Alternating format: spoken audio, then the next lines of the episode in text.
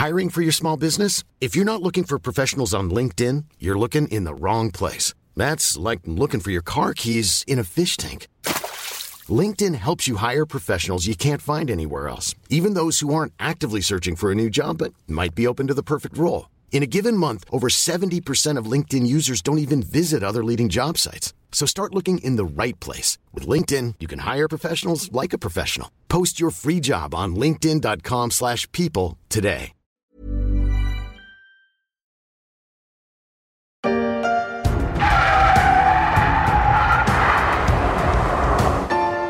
Même électrique, un Hummer, ça fait du bruit. Celui testé il y a quelques jours par Joe Biden lui-même en a encore sous le capot. We're going to make sure that the jobs of the future end up here in Michigan, not halfway around the world. Le président américain s'était rendu à Détroit dans les usines General Motors pour soutenir l'emploi dans l'automobile américaine et pour soutenir le virage de l'électrique. Je suis un cargaille, a-t-il rappelé à l'occasion. Mais au pays de la voiture électrique, c'est aujourd'hui un Californien qui règne en maître, Tesla. En septembre dernier, sa Model 3 a notamment été la voiture la plus vendue en Europe, détrônant les Golf, les Sandero et autres Clio. Pour les anciens de Détroit, la course s'annonce périlleuse.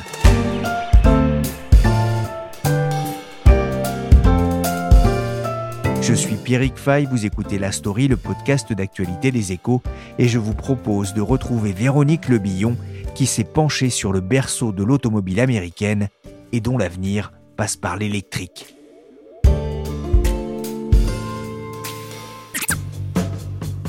J'avoue, je fantasme sur les vieilles américaines, avec leurs noms ronflants et leurs rondeurs, les Buick, les Oldsmobile, les Cadillac, avec une préférence pour la Ford Thunderbird de 1955, celle de Marilyn et de Thelma Louise.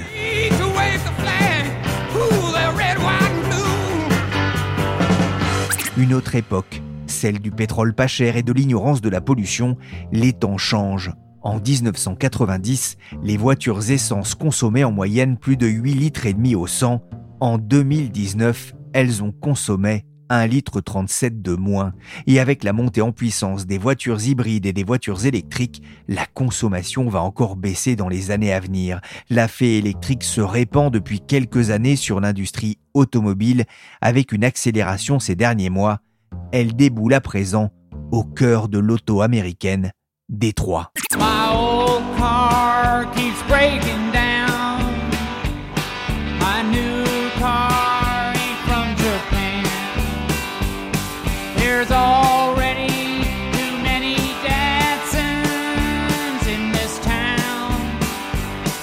Détroit, alias Motor City, chanté par Neil Young en 1981. Sa voiture est décassée. La nouvelle ne viendra pas du Japon, car il y en a déjà beaucoup trop des Datsun dans cette ville. Aujourd'hui, l'invasion n'est plus seulement japonaise, elle est aussi électrique. Bonjour Véronique Lebillon. Bonjour Pierrick Fay. Vous êtes correspondante des échos à New York et vous vous êtes rendu à Détroit pour un reportage, on va y revenir.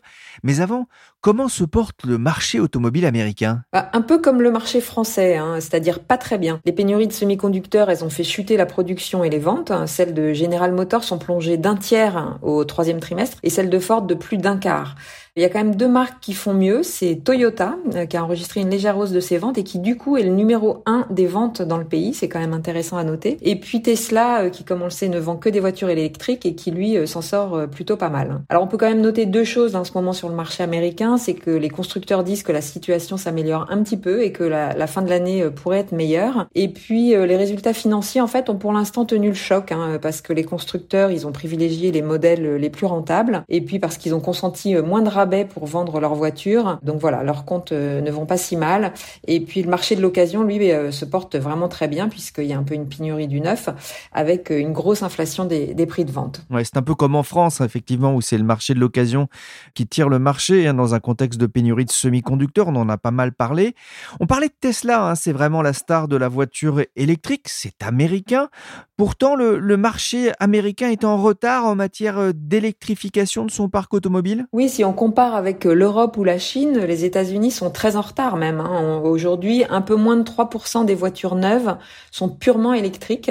Et si on prend en compte tous les véhicules électrifiés, c'est-à-dire euh, hybrides, hybrides rechargeables ou électriques, le chiffre monte à 8,5% à peu près, ce qui reste quand même assez faible. Alors si on remet un peu ça en perspective, 3% des voitures neuves électriques sur un marché de 15-16 millions cette année, ça fera donc un demi-million de voitures purement électriques aux États-Unis, à comparer quand même à un parc automobile qui fait 280 millions de véhicules. Ouais, c'est vraiment pas grand-chose. Comment est-ce qu'on l'explique? Quels sont les freins? Oh bah, Le premier frein, euh, c'est le mode de vie. Hein. Les Américains sont habitués à beaucoup rouler, ils aiment les grosses voitures, euh, l'essence n'est pas chère. Et donc euh, la voiture électrique qui a une autonomie limitée, elle n'est pas vraiment faite pour ce mode de vie, en tout cas dans, dans les esprits euh, des gens ici. les bornes de recharge, elles sont pas du tout développées dans le pays, hein, sauf sur certains marchés locaux et puis évidemment en Californie où Tesla a une position forte. Euh, si on essaie de, de trouver d'autres raisons, bah, une autre raison importante, c'est qu'il n'y a pas euh, du tout le même débat qu'en Europe ou en Chine sur la qualité de l'air. Il y a quasiment pas de diesel hein, et les gens ne vivent pas dans des villes polluées ici. New York, c'est au bord de la mer, Los Angeles, San Francisco aussi, Chicago, c'est au bord d'un lac. Donc euh, voilà, les villes sont probablement moins polluées et il n'y aura pas d'interdiction des voitures diesel ou thermiques dans les grandes villes. Donc ça a aussi limité l'intérêt pour l'électrique. Ce qui est d'ailleurs intéressant, hein, c'est que les, les, constructeurs américains qui se mettent à, à l'électrique, ils parlent un peu évidemment de l'enjeu pour le climat mais aujourd'hui ils communiquent sur autre chose, c'est-à-dire ils communiquent sur le, plaisir de la voiture et ses performances. Euh, voilà, ils disent euh, en fait l'électrique ça va très vite, vous avez des fortes accélérations, éventuellement ils mettent en avant le, silence de la voiture, mais euh, donc ils communiquent sur ce plaisir de conduire une électrique. Detroit, America's Automobile Center, is itself the scene of the year's big show. National Automobile Show. Véronique, Détroit et l'automobile, c'est une longue histoire? Alors Détroit, c'est vraiment le berceau de l'automobile américaine. Hein. Euh, l'un des surnoms de la ville, c'est Motor City. Pour mémoire, c'est à Détroit que Henry Ford a lancé la Ford T. Euh, il a mis au point toutes les techniques de, de standardisation de la production hein, qui se sont euh, ensuite généralisées dans l'industrie. C'est aussi à Détroit que General Motors a été fondé au début du XXe siècle. Et le troisième des Big Three, hein, ce qu'on appelle les Big Three, c'est Chrysler, donc qui a été fondé un petit peu plus tard et qui était le plus petit, et puis qui a par la suite été racheté par euh, Fiat pour devenir donc le, groupe euh, FCA, Fiat Chrysler, et qui vient d'être fusionné euh, avec PSA pour devenir Stellantis. Donc ces marques, elles sont toutes nées à la fin du 19e ou au début du 20e siècle à Détroit, avec voilà plein de rebondissements et une succession de ventes et de rachats de petits constructeurs. Il y avait Buick, Chevrolet, Lincoln, enfin toutes ces marques mythiques. Et puis euh, pour l'anecdote, on peut aussi euh, se souvenir que les constructeurs de Détroit ont un peu rendu hommage aux, fondateurs de la ville en, faisant quelques emprunts. C'est un Français, hein, François de Lamotte Cadillac, hein, qui a fondé la ville en, en, 1701. Et donc 200 ans plus tard, voilà, son nom a été donné euh, à une marque de voiture. Il y avait aussi Pontiac, hein, qui était le nom d'un chef amérindien de la région et qui est devenu ensuite voilà une marque de voiture et qui a d'ailleurs disparu aujourd'hui. Et donc cette industrie automobile de Détroit elle a connu des âges d'or, euh, des crises et des renaissances. On peut citer parmi les, grandes étapes la Deuxième Guerre mondiale, hein, pendant laquelle la région est devenue ce qu'on a appelé euh, l'arsenal de la démocratie, avec des usines qui se sont transformées pour euh, construire tous les équipements de défense. En revanche, une, des grandes crises de Détroit, ça a été la crise financière de 2008, hein, qui a vraiment ébranlé les constructeurs, avec, on se souvient, une opération de sauvetage économique par l'administration Obama. Et donc voilà, Détroit, c'est vraiment le cœur de cette industrie automobile aux États-Unis. En revanche, quand les constructeurs étrangers sont venus aux États-Unis pour monter leurs usines d'assemblage, ils sont allés euh, vraiment dans d'autres États, euh, notamment les États du Sud comme l'Alabama, le Tennessee, parce que c'était des États qui euh, n'obligeaient pas à passer par un syndicat pour embaucher et qui avaient donc un, coût du travail moins cher. Et puis on voit depuis évidemment la Californie qui s'est développée avec l'industrie électrique. vous le disiez, hein, l'industrie automobile à Détroit a connu des hauts et des bas mais on constate quand même que depuis quelques années, Détroit, c'est une ville en, déclin. Alors la devise de Détroit, c'est une formule latine qui dit en substance euh, Nous espérons de meilleures choses, elle renaîtra de ses cendres. Elle a été créée, euh, cette formule, après un incendie qui avait ravagé la ville. C'est une ville qui a connu son apogée dans les années 50 avec la société de consommation de l'après-guerre et qui a connu ensuite effectivement une longue période de déclin. Sa population, elle a été divisée par trois hein, entre son apogée où elle avait 1,8 euh, million d'habitants et jusqu'à aujourd'hui où on est à 640 000. Donc la ville, elle a été marquée par des émeutes raciales à la fin des années 60 et ça a déclenché un peu le départ des, classes moyennes blanches vers les banlieues environnantes. Et puis donc à la fin des années 2000, il y a eu la crise des subprimes, ces prêts hypothécaires à risque, et puis l'écroulement des marchés financiers. Donc il y a eu voilà une économie en récession et Détroit a un peu symbolisé cette crise avec euh, des gens qui pouvaient plus rembourser le crédit de leur maison, donc des maisons qui ont été saisies, abandonnées, euh, qui étaient euh, pour certaines squattées, incendiées, inondées. Et donc voilà, Détroit n'est pas la seule ville où ça s'est produit, mais ça a été une des villes les plus emblématiques de cette crise. Et d'ailleurs la, ville a fini elle-même par être placée en faillite en 2013. Donc quand on se balade dans, la ville, on voit encore hein, ces maisons qui sont condamnées avec des panneaux en contreplaqué.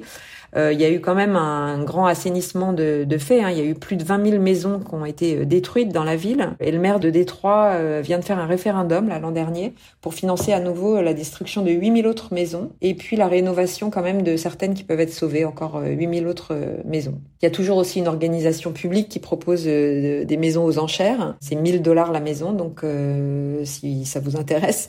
Mais on vous donne 6 mois pour la retaper ou pour la détruire. Détroit, c'est aussi plein de friches industrielles Hein, parce que c'est vraiment une ville immense où il y a beaucoup de place. Une des plus célèbres friches, c'est l'ancienne usine Packard, hein, qui a été euh, rachetée il y a quelques années par un investisseur péruvien, mais qui finalement euh, n'en a rien fait, donc euh, elle est toujours à, l'abandon aujourd'hui. Alors en même temps, il faut pas être trop caricatural parce que cette image que les gens ont dans la tête hein, de Détroit, elle a quand même beaucoup changé. La ville est vraiment en, en pleine renaissance. Et on peut dire que la mise en faillite de 2013, elle, a servi d'électrochoc. Il y a deux hommes qui symbolisent un peu le changement dans la ville. C'est euh, enfin deux Detroiters, des, des, natifs de Détroit. C'est Mike Duggan, qui est le, le, maire depuis 2013, qui essaie vraiment de remonter sa ville en travaillant euh, pas mal avec les entreprises notamment. Et puis euh, Dan Gilbert, qui est un milliardaire spécialiste du prêt immobilier, ce qui est un peu ironique, qui a fait notamment revenir son siège social avec plusieurs milliers de salariés dans le centre-ville de Détroit. Et il a racheté des dizaines d'immeubles dans le centre-ville qui rénove et qui reloue. Son idée, en fait, c'était qu'il fallait vraiment avoir euh, euh, une masse critique pour créer une dynamique dans la ville et faire revenir de l'activité. Et donc aujourd'hui, quand même, vraiment, ça a changé. Les gens disent, voilà, on revient le soir dîner dans Détroit ou euh, je retrouve le Détroit de mon enfance. Donc c'est plus comme il y a dix ans, quoi.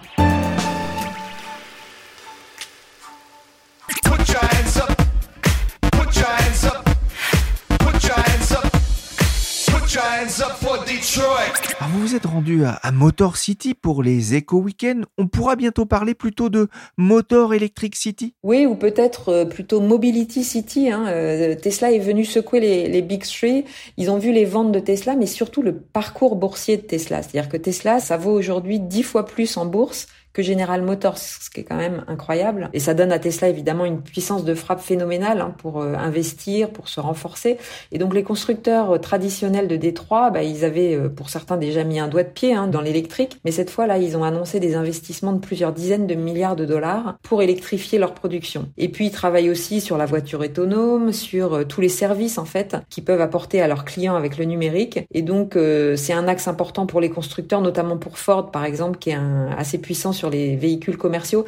Et donc euh, voilà, euh, au-delà de l'électrique, ils veulent vraiment réfléchir à euh, leur avenir dans la mobilité. Quoi. justement, à propos de Ford, hein, parmi les, les endroits étonnants que vous avez visités, il y a la Michigan Central Station de Ford. Oui, c'est un endroit très symbolique de Détroit. C'est l'ancienne gare de la ville. Elle a vu passer les immigrants européens qui avaient débarqué à Ellis Island et qui étaient disséminés dans, dans le pays. Et puis elle a vu passer aussi une partie des Afro-Américains qui venaient du sud pour trouver une vie meilleure avec un, emploi dans le nord du pays. Cette gare, elle a été abandonnée dans les années 80, hein. elle a été squattée, dégradée, et Ford a fini par la racheter il y a trois ans, avec l'idée d'en faire justement le lieu de son propre changement, c'est-à-dire un pôle où se retrouveraient euh, toutes sortes de gens travaillant sur la mobilité électrique euh, ou sur la voiture autonome. Donc c'est une gare euh, du début du XXe siècle, hein, mais elle est très grande, il y a une douzaine d'étages, et à terme, donc à partir de 2023, il devrait y avoir 5000 personnes à travailler là. Alors en plus, elle est stratégiquement située sur Michigan Avenue, c'est une avenue très large et qui doit devenir un corridor de la mobilité avec euh, des zones de test pour la voiture autonome. Donc ça irait de, Détroit jusqu'à Ann Arbor, qui est une grande ville euh, universitaire.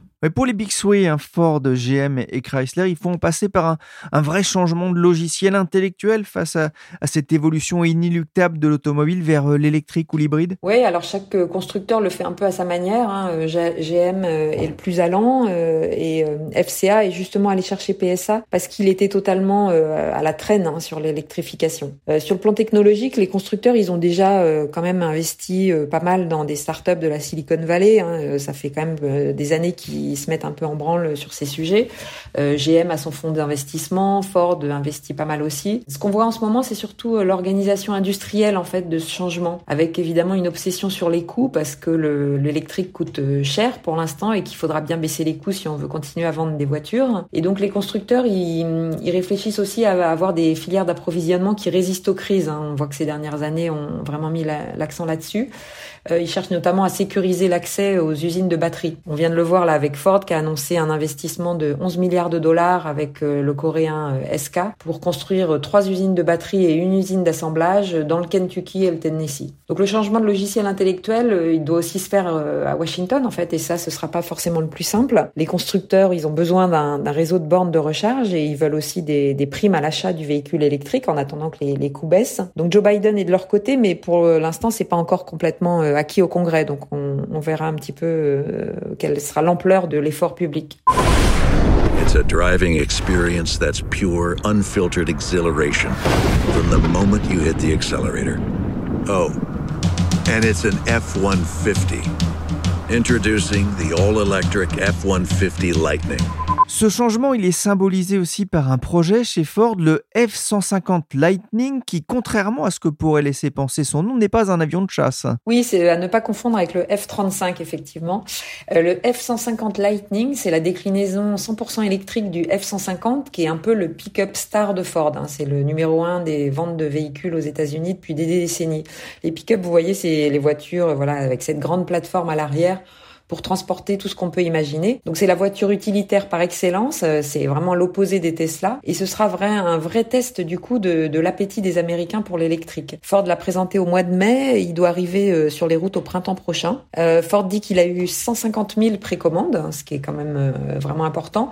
Alors il faudra voir ce que ça donne en vrai puisqu'il suffisait de faire un, un, dépôt de 100 dollars pour réserver, donc ce qui n'était pas très important. Et d'ailleurs Ford dit que trois demandes sur quatre viennent de clients qui, enfin de, de personnes qui ne sont pas des clients du F-150. Donc, euh, il faudra euh, avoir la confirmation de tout ça. De manière très symbolique, hein, Ford est en train de, l'assembler euh, dans une usine flambant neuve qui se trouve en plein cœur de son usine historique, le Rouge River Complex, qui est donc à Dearborn, juste à côté de Détroit.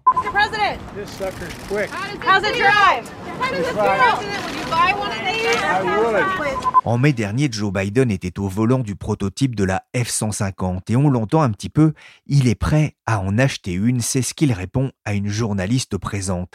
Véronique, l'électrique, c'est aussi devenu une grande cause nationale poussée par le président Biden? Oui, Joe Biden, c'est vraiment un car. Hein. Il adore les, vieilles voitures, il a une vieille Corvette. Euh, et aujourd'hui, il pousse beaucoup pour l'électrique. C'est une manière de démontrer évidemment ses engagements euh, en faveur de la lutte pour le, climat. Il a repris les objectifs des constructeurs hein, pour en faire euh, la ligne de la Maison Blanche. Il veut qu'une voiture neuve sur deux vendue en 2030 soit propre, c'est-à-dire à batterie ou au moins euh, hybride rechargeable. Mais euh, pour Biden, c'est aussi un enjeu politique et, économique. Hein. Il a reçu les, patrons de GM, euh, Ford et Stellantis à, la Maison Blanche au mois d'août. Il a testé donc deux voitures électriques là depuis le début de l'année devant les caméras. Donc vous disiez le F150 Lightning et puis aussi une hybride rechargeable de Jeep, hein, une Wrangler. Il soutient les constructeurs de Détroit en fait bien davantage que Tesla d'ailleurs, hein, parce que la ville c'est un symbole de la classe moyenne américaine et c'est vraiment le, le cœur de l'électorat qui veut reconquérir. On a parlé hein, de cette usine dans l'ancienne gare hein, de Ford, mais chez GM aussi, il y a des gros projets. La Factory Zero,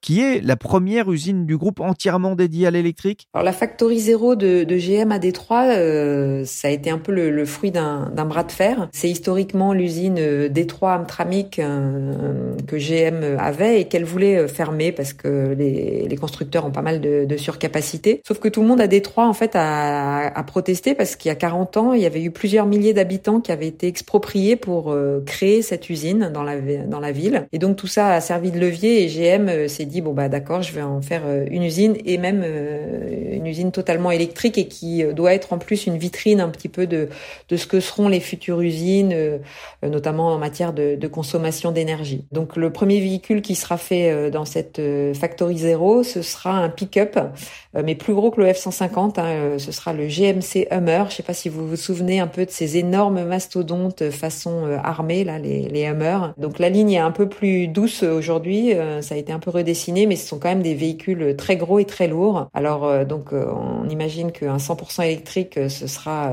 vertueux en matière de CO2, mais en tout cas, ce sera quand même assez loin de la frugalité qu'on pourrait imaginer associée à cet objectif.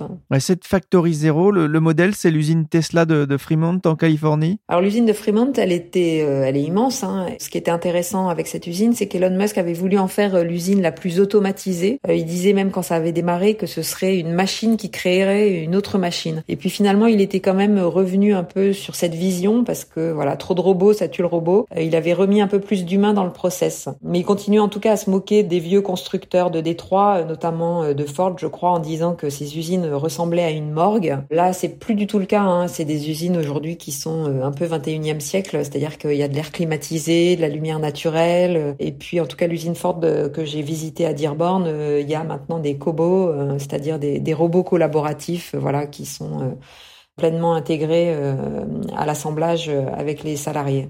Détroit, une ville fantôme. En une soixantaine d'années, plus de la moitié de la population a déserté les lieux. Pourtant, avant sa lente agonie, Motor City a bien eu son heure de gloire dans les années 30. On a parlé hein, du déclin de Détroit, de la paupérisation de son centre-ville, la chute de la population, l'endettement hein, qui ont euh, poussé la ville à se déclarer euh, en faillite en 2013, hein, comme on l'entend dans ce reportage de France 24. Véronique, est-ce que l'électrique peut sauver la ville? Alors, Détroit n'aura pas le monopole des usines de voitures électriques, ça c'est certain pour tout un tas de raisons. Par exemple, le prix de l'électricité est assez élevé dans le Michigan et c'est devenu un élément clé aujourd'hui pour la fabrication des batteries. Or, les constructeurs, ils ont intérêt à construire les usines d'assemblage près des usines de batteries hein, pour optimiser euh, la logistique. Il y a aussi des questions de place hein, dans le Kentucky et le Tennessee euh, où Ford vient d'annoncer un investissement. Vous avez des champs, de la campagne à perte de vue et c'est situé en plein centre du pays. Donc, euh, c'est plus facile pour aller livrer des voitures. Et puis, il y a évidemment de la concurrence fiscale, hein, c'est-à-dire que certains États mettent beaucoup d'argent sur la table hein, via des exonérations d'impôts. Voilà, tout ça pour euh, attirer évidemment les, les investissements. Ce que Détroit veut faire, donc, euh, c'est plutôt de devenir le nouveau pôle de la mobilité et donc euh, d'attirer à la fois les ingénieurs et les startups, hein, notamment en leur proposant des sites de test, des sites pilotes. Mais ça va prendre du temps, c'est pas encore complètement gagné. Hein, et puis il faut aussi repenser toutes les formations des ingénieurs locaux parce que aujourd'hui Détroit a énormément d'ingénieurs, mais plutôt dans des, des registres classiques. Tout le monde dit là-bas que voilà il n'y a pas assez d'ingénieurs dans le software et euh, comme euh, Détroit n'était pas une ville très attractive jusqu'à présent, et eh ben il faut essayer de faire venir des étudiants qui vont ensuite rester et qui seront euh, adaptés aux nouveaux besoins. Merci Véronique Lebillon, correspondante des Échos aux États-Unis. On se quitte avec Eminem, l'enfant de Détroit.